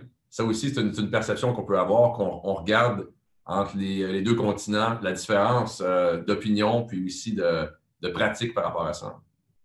Ouais, c'est sûr que là-dessus, je pense qu'il y, a un très gros décalage dans, les mentalités à la base. C'est sûr que nous, OGM, euh, je pense qu'on aura du, mal à, le faire arriver euh, par chez nous. Alors, est-ce que c'est positif ou négatif? Euh, Là, difficile, j'allais dire difficile à dire. Ce, qui est, ce qui est le plus embêtant, c'est de ne pas pouvoir en produire et puis d'en apporter beaucoup. Quoi. Donc, ça, c'est là, là où le désaccord il est, il est un peu particulier en disant qu'on ne nous, autorise pas à l'utiliser, c'est comme pour la bio locale. Euh, j'allais dire qu'on ne nous autorise pas forcément à utiliser certains produits, euh, même pour l'agriculture en général. Euh, on, veut bien être d'accord. Demain, on va nous, interdire le glyphosate. Ben, ok, peut-être que ça va arriver. Mais en même temps, si on importe des produits donc avec une concurrence ben, forcément déloyale quelque part, parce qu'on n'a pas les mêmes euh, c'est là où je pense qu'il y a beaucoup d'agriculteurs français qui se disent on marche un peu sur la tête euh, et, on a du mal à accepter ça. Mais bon, ça, euh, je dire, ça fait partie des, choses de la vie. Bon, on verra bien comment ça évolue. Et, voilà. Bon, bah, en tout cas, merci pour cette, petite remarque. Alors, on va continuer tout simplement dans la rubrique du, du, magazine. On a répondu un peu aux questions. Alors, le Tour de France des cultures et des parcelles. Alors, on va tout simplement parler aussi de chez vous. Donc, euh, vu qu'on s'invite, euh, j'allais dire au Canada, au Québec, euh, à quoi vous en êtes au niveau des cultures Pour l'instant, il n'y a rien de remis en route. Hein, c'est encore trop humide, c'est ça? Les dernières cultures, si on peut appeler ici, c'était vraiment le sirop d'érable, qui est la production de tout juste. puis là, dans les champs, c'est les maraîchers qui sont vraiment dans des sites spécifiques hein, qui vont commencer dans les prochains jours à semer laitue, etc la grande culture avec l'État, on a eu des inondations ici assez, euh, assez graves dans plusieurs secteurs. Ça va peut-être prendre encore euh, deux, trois semaines avant que vraiment la mise en, terre des, euh, du maïs, du soya, du blé prenne vraiment son, son, envol. Mais nous, tout le temps, d'habitude, début mai, 15 hein, de mai pour le maïs, c'est la, la, date magique. D'accord. Nous, nous c'est vrai qu'on a pu avancer pas mal dans les cultures avec des conditions météo euh, sèches. Alors, c'est peut-être intéressant pour avancer dans les travaux, mais très, très sèches, euh, nous, dans notre secteur. Enfin, on a eu quelques millimètres là, ce week-end euh, bah, qui nous ont bien fait plaisir parce que ça faisait un mois qu'on n'avait pas eu d'eau depuis la fin du salon, quasiment. Et bon, je pense que ça a pas mal avancé, mais bon, on reparlera de l'évolution des cultures, je pense, par la suite. Alors là, je vais passer à une deuxième partie du magazine qui est tout simplement le, zap de la semaine, donc avec euh, notre partenaire qui est, qui Ethernet. Et je vais partager tout simplement mon écran. Euh, hop, écran principal. Je vais faire ça. Par contre, voilà, on arrive ici donc sur, euh, l'écran principal. Et donc, bah, l'un des articles qui a été le plus lu, donc tout simplement sur Ethernet, c'était quel temps pour mai-juin 2019. Alors, avec euh, la recherche de plus en plus d'avoir des tendances météo euh, fiables à l'avenir euh, à moyen, voire long terme. Donc c'est vrai que je pense que c'est une préoccupation qu'on a chez nous, mais j'imagine que chez vous, ça pourrait être, ça pourrait être la même chose. ensuite, un deuxième article, donc tout simplement, si j'arrive à bouger, hop, voilà, qui est tout simplement les agriculteurs n'opéreront pas la dépollution des cours d'eau. Alors là, bien, on, parle un peu voilà, d'aspect politique aussi et, de, résultats, euh, j'allais dire, par rapport à des taxes qui auraient pu être euh, proposées. Euh, et puis, on a aussi un autre article sur l'élevage, voilà, des vaches à 25 000 kilos de lait. à quoi ressembleront les troupeaux laitiers dans, 50 ans? Alors, sûrement un peu de prospective. Je ne sais pas si c'est c'est quelque chose qu'on rêve d'avoir, mais en tout cas, ça, a été un article très lu euh, au niveau de, chez Ternet. Donc euh, voilà, vous, est-ce que ça vous. Il y a un article qui vous a inspiré là-dedans? Il y a quelque chose qui vous, choque, qui vous étonne? Non, mais nous, ici, on est en. Il y a eu tout un, un débat, puis toute une polémique sur les pesticides dans les cours d'eau euh, depuis environ deux ans il y a eu des études qui ont révélé qu'on avait beaucoup de, dans, plusieurs rivières, dans le, bassin agricole, qui étaient euh, avec des, concentrations assez élevées de pesticides. Les gens se sont retournés vers les, producteurs agricoles. Puis dernièrement, ça a encore fait surface au niveau politique. Donc, c'est un, sujet qui est vraiment très chaud chez nous aussi. Puis bon, les producteurs, certains vont dire OK, mais la population, si vous voulez qu'on produise avec moins de pesticides, c'est correct, mais vous allez nous aider. Vous allez payer un peu pour, euh, parce qu'on va perdre du rendement si on utilise moins de pesticides. Vous allez devoir nous compenser pour euh, les rendements qu'on va perdre. Et euh, c'est un peu où on en est rendu présentement. Il va y avoir une, même au niveau politique, ça va être amené à la Chambre des communes pour essayer de voir comment on peut agencer tout ça. Mais en même temps, on en parlait tantôt de réciprocité. Hein? C'est que si on demande aux producteurs d'ici de baisser leur, leur, niveau de pesticides pour ne pas avoir de pollution dans les cours d'eau, mais que les, euh, les, gens, les citoyens achètent des produits, par exemple, des États-Unis ou d'ailleurs, qui sont fabriqués avec beaucoup de pesticides. Mm Donc, des producteurs ici qui sont moins compétitifs sur le marché international. Puis, les gens ne les supportent pas. C'est un peu euh, c'est paradoxal un petit peu. Ouais, non, mais de toute façon, on a la même problématique avec les histoires de distorsion de concurrence. Hein, on en parlait tout à l'heure. Je pense que vous avez certainement encore la chance d'avoir une meilleure écoute. Alors, euh, vis-à-vis du, dire, du gouvernement ou des politiques, il faut, faut, en profiter. Bon, j'imagine que les citoyens veulent euh, certainement aussi beaucoup mieux et pas forcément payer plus cher.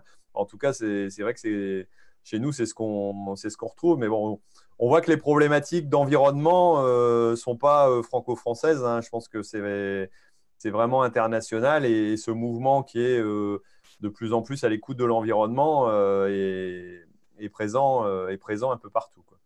C'est assez marqué. Alors, on continue un petit peu avec la, Minute Tech. Alors là, c'est une Minute Tech qui va être un peu particulière, étant donné qu'on ne va pas parler d'une technologie française, mais d'une technologie qui est utilisée chez vous au Québec.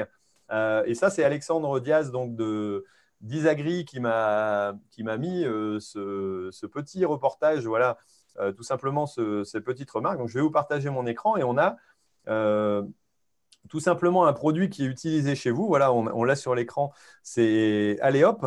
Donc, c'est tout simplement un système qui va venir scanner euh, vos factures donc en tant qu'agriculteur. Alors, c'est quelque chose que je trouve vraiment intéressant parce qu'il va venir scanner les factures. Alors, bon, ça, scanner, on peut tout se faire, mais aussi aller les classer tout simplement euh, par secteur dans un coffre-fort voilà, qui, est, plus ou moins fermé. Alors, ce n'est pas un produit qui est disponible en France, hein, euh, qui est disponible a priori dans votre secteur, et qui va aller pouvoir retranscrire et puis envoyer les éléments dans la comptabilité. Alors, j'ai entendu parler il y a déjà quelques années en disant que bah, un jour, les comptables n'existeront plus parce que bah, on va savoir envoyer les factures sous un certain format et puis pouvoir euh, tout simplement les, envoyer dans les bonnes lignes sans avoir à les, réutiliser. Mais là, je pense qu'on arrive dans, dans ce type de, de présentation. Alors, est-ce que ça doit faire peur ou pas? Mais je pense que ça fait partie de l'automatisation. Euh, quelque part, euh, bah, limiter l'intervention, et je pense que pour les agriculteurs, c'est important. Si on passe un peu moins de temps dans notre bureau, on pourra passer un peu plus de temps à surveiller nos cultures et ça sera, je pense, pas plus mal. Donc, c'est intéressant de voir que voilà des, technologies alors, que je n'ai pas encore vues en France. Peut-être que je peux me tromper. S'il y en a qui connaissent, euh, ils peuvent me le dire. Mais voilà, et là, une réintégration directe. Alors, ça a un coût, hein, c'est pas voilà, pas donné, mais c'est euh, tout simplement un système euh, qui peut être bien pratique pour une exploitation pour limiter son, son, travail. Vous connaissiez ce, ce type d'usage ben, On n'a pas vu des gens qui l'utilisaient clairement, mais comme ce, type d'interface-là, tu la vois euh, aussi toute dans la gestion de champ. Hein. C'est pareil, j'imagine, en France, tu as de plus en plus de, producteurs qui ont la cartographie des champs avec les, détails des cultures, la mm. de, de telle variété, tel cultivar, puis agencé avec euh, tes, rendements ensuite, bien, centralisé sur un, logiciel, puis comme ça, ici, au niveau de la, facturation, pas de la facturation, mais en fait, ta comptabilité, c'est un, tout. Hein. On se dirige vraiment vers. Euh, euh? C'est un meilleur portrait de ton entreprise agricole avec des outils euh, technologiques plus avancés. Ouais, et je sais que Vincent était venu faire un tour au, salon et avait vu certains sujets, entre autres de chez, de chez Isagri aussi. Tu avais vu Fernand l'assistant, c'est ça oui. Ça, c'est quelque chose qui va être disponible chez vous avant chez nous. On avait discuté avec Alexandre. Avec Alexandre Diaz qui me parlait de, ça. Puis je trouvais ça intéressant parce que justement, on voit des, innovations comme ça qui permettent bon, la gestion des factures. Et de plus en plus, comme Martin aussi, il, parle, il y a la gestion du champ, il y a la gestion. Donc, de plus en plus, il y a, il y a de plus en plus de programmes différents qui gèrent différents aspects de la ferme. Euh, puis ça, ben ça, je trouvais ça intéressant. C'était un peu, un peu mignon, si on veut, mais c'était une espèce de série euh, agricole, mm-hmm. donc, euh, qui permettait de, de, se renseigner sur ce qui se passe sur notre exploitation en utilisant cette interface-là et qui allait connecter justement les différentes interfaces ensemble. Donc, euh, que ce soit ce qui se passe au champ, ce qui se passe en comptabilité, tout ça se ramasse en, même, au même endroit, dans un même outil de prise de décision. Fait que ça, je trouvais ça quand même très intéressant. C'est sûr que quand on, appelle ça Fernand l'assistant, c'est un peu plus ça sonne un peu plus anecdotique, mais par contre, on, voyait qu'il y avait vraiment du travail derrière ça et qu'il y a vraiment un, souci d'aider de, l'agriculteur dans, son, cette démarche-là d'automatisation puis de meilleure compréhension de ce qui se passe euh, partout sur la ferme dans tous les aspects. Hmm. que l'agriculteur puisse rester maître des décisions, mais qu'il puisse être assisté aussi par des outils euh, qui lui facilitent la vie, qui lui font gagner du temps. C'est vrai que nous, les, gestions parcellaires, voilà, on les voit. Euh, la cartographie, j'allais dire Farmstar, des, des, des formes d'assistance là-dessus. Alors, il faut toujours garder l'intérêt et puis le, coût à côté, hein, parce que parfois, ça, ça, peut monter, mais c'est toujours des, j'allais dire, des, des, choses qui peuvent nous faire gagner du temps et je pense qu'on en a besoin aussi en agriculture pour être, pour être plus efficace. Alors, on parlait du, du salon de l'agriculture, on va arriver au, au dernier sujet qu'on va évoquer, c'est tout simplement le calendrier des manifestations à venir. Alors, ça fait un moment que je dis qu'il n'y en a pas tellement dans notre secteur euh, à cette époque-ci. On est encore en pleine période de travaux. Euh, je pense que pour le mois de juin, on va avoir quelque chose de un calendrier plus, plus important. Mais chez vous, vous avez aussi quelques manifestations euh, agricoles, j'allais dire d'envergure, qui sont, qui sont importantes. Alors, qu'est-ce que, qu'est-ce que vous avez, vous, comme euh, des salons, des, ben, foires? C'est certain que de notre côté, justement, les, travaux au champ vont commencer bientôt, mais si on regarde un peu plus à long terme, euh, vers la fin, fin juillet, fin août aussi, si jamais vous planifiez une visite, une visite au Québec, je note les dates. du 18 au 27 juillet, nous avons l'Expo agricole de Saint-Hyacinthe, qui est une grande exposition agricole au Québec, qui existe depuis, euh, environ 180 ans. Donc, euh, c'est quand même assez. Euh, c'est beaucoup d'histoire. c'est une expo qui se qui s'adresse un peu à tout le monde. Il y a des, des une espèce de fête foraine avec des spectacles, un peu, de tout. aussi des, événements agricoles qui sont reliés. Sinon, au niveau strictement plus machinerie, plus business, si on veut, euh, on a l'Expo Champ, qui est, une exposition agricole qui se déroule dans un champ, comme le, nom l'indique, 27 euh, au 29 août 2019, donc c'est à la fin août, à la fin complètement de, l'été. Et puis sinon, ben, si vous venez au Québec euh, cet été, je vous dirais de regarder un peu le calendrier des festivals. Il y en a partout, chaque petit village au Québec, que ce soit le festival de la poutine, le festival de la giblotte, le festival du cochon graissé, le festival de euh, chaque petit bled, chaque petit village au Québec a son festival et ça vaut souvent la peine d'aller faire un tour. Il y a souvent un, aspect agricole aussi qui est rattaché à ça. Donc, euh, regardez, regardez pour des calendriers si jamais vous venez au Québec. Vous pouvez avoir euh, beaucoup de plaisir à faire la tournée des festivals. Festival de la mouche noire, Thierry. Il ne faut pas que tu manques ça. tu vas te faire piquer à plusieurs endroits. C'est magique. Bah, alors, si je me fais piquer par une mouche, je ne sais pas ce qui va m'arriver parce que déjà, souvent, on me dit que je me suis fait piquer euh, et que je suis un peu bizarre. Mais bon, euh, bon ok, donc pas, mal de choses. En tout cas, c'est vrai que, euh, j'allais dire, on parlait de, visiter. Et ce qui est, génial chez vous, c'est que moi, j'ai pu me permettre de, faire mon petit programme et puis de créer, j'allais dire, les, les, petits déplacements parce qu'on a les infos, on les a aussi en langue française. Donc, c'est gros avantage aussi pour celui qui est un peu limité avec son anglais. Euh, de pouvoir visiter voilà, un pays extraordinairement différent euh, euh, et de, pouvoir découvrir d'autres choses sans avoir la barrière de la langue qui peut être parfois ben, très, très frustrante, très, très gênante. c'est vrai que c'est ce qui est extraordinaire. En plus, je le disais au début, mais je le, je le redis, on arrive à la fin, c'est votre accueil, c'est souvent votre, votre jovialité, votre sympathie. qui, qui, est, franchement super génial. Et, et c'est sûr qu'en plus, on peut venir je pense à, quatre périodes de l'année avec euh, l'automne qui doit être magnifique, le printemps qui doit être extraordinaire. Euh, j'ai pu voir l'hiver bah, qui, est, incomparable, hein, certainement. Et je pense que, toutes les saisons, je pense que dans, ma vie, je vais essayer de, voir un peu toutes les saisons pour, voir un peu ce qui se passe chez vous parce que c'est vraiment extraordinaire. Et donc, il y a, il y a aussi des occasions de salons et de sorties qui peuvent se retrouver. Quoi. Bon, ben voilà, on se retrouve à la fin. Alors, je ne sais pas si vous vouliez encore dire un petit mot, mais tout au moins euh, dire où est-ce qu'on peut vous retrouver, les, magazines, le compte Twitter, euh, Facebook. je les mettrai peut-être ici en dessous aussi pour que vous puissiez les, euh, aller cliquer puis aller découvrir, j'allais dire, différemment un peu votre, votre pays. Oui, ben, très, très facilement. Je vous dirais, sur le web, vous pouvez nous retrouver à laterre.ca. Donc, c'est assez, assez simple. Sinon, sur Facebook, c'est assez facile à trouver, La Terre de chez nous sur Twitter, euh, La Terre CA euh, collé. Euh, YouTube, la même chose. Et puis finalement, vous pouvez aussi, si jamais vous désirez, vous abonner. on a toujours un abonnement en ligne qui est disponible avec une liseuse d'une compagnie de chez vous, d'ailleurs, Millibris, une compagnie française, pour, pour lire notre journal. Il y a un abonnement virtuel qui est, qui est moins cher que l'abonnement papier. C'est certain que beaucoup de sujets sont, sont, québécois, mais il y a beaucoup de sujets aussi qui touchent l'agriculture en général, on parle de, qu'on, parle de, la place des femmes, euh, la place des femmes en agriculture, de technologie, de, fruits et légumes exotiques, un peu de tout. Euh, on couvre assez large, on a un dossier par semaine donc dans notre, dans notre journal qu'on met de l'avant, ou sinon aussi la question détresse psychologique aussi, on en traite beaucoup. Euh, on, on, traite de plusieurs sujets, c'est très, très varié.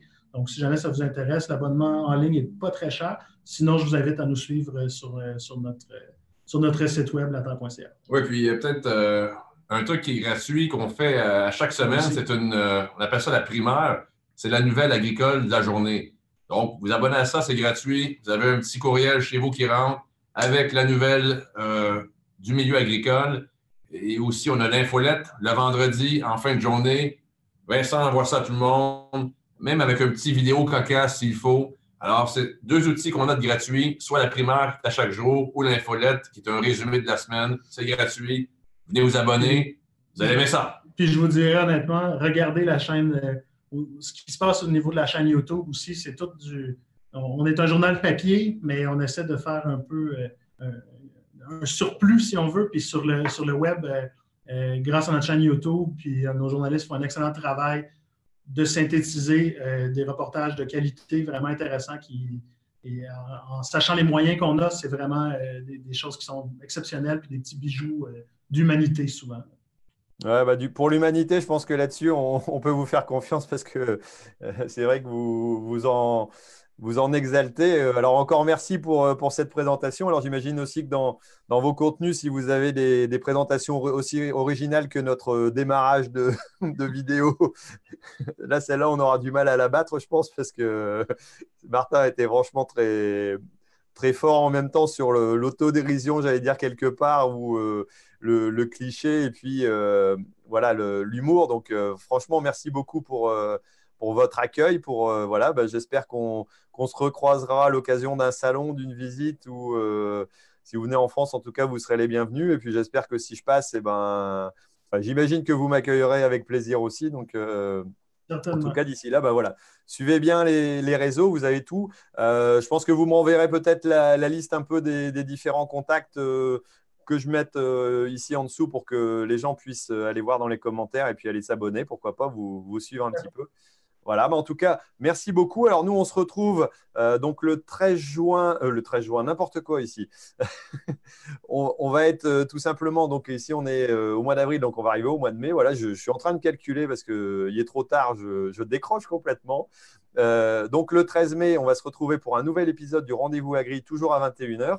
en direct avec Julien Hérault, qui est un expert en machinisme dans notre secteur, qui se déplace aussi chez en ce moment, il a été aux États-Unis il n'y a pas longtemps, euh, en Écosse et puis euh, en Allemagne, pour étudier justement les coûts de mécanisation et voir comment différentes techniques sont employées, alors que ce soit dans les, dans les investissements en commun, dans la réduction de coûts de mécanisation. Je pense que c'est un sujet qui, qui, est intéressant chez vous aussi, parce que ben, parfois, on, on veut gagner plus, c'est une chose, mais il faut aussi peut-être arriver à dépenser moins. Et le post-mécanisation est souvent très important. Donc, ça va être un sujet qu'on va, va traiter donc d'ici 15 jours. Donc, n'hésitez pas, si vous aussi vous êtes bah, au Canada ou au Québec, de, suivre aussi le rendez-vous agri et puis les, les, vidéos sur YouTube aussi pour découvrir la France. En tout cas, merci pour votre accueil. et puis, ben, on va dire au revoir à tout le monde. Et puis, ben, j'allais dire au plaisir de se retrouver euh, et se tirer une bûche ensemble à l'occasion. salut Thierry! Salut les cousins! Salut! Salut les cousins! Allez, merci beaucoup. Au revoir. Merci d'avoir suivi RDV Agri, le rendez-vous des agriculteurs et des passionnés d'agriculture. Et rendez-vous dans deux semaines pour une nouvelle émission. Et d'ici là, ne l'oubliez pas, l'agriculture mérite d'être expliquée.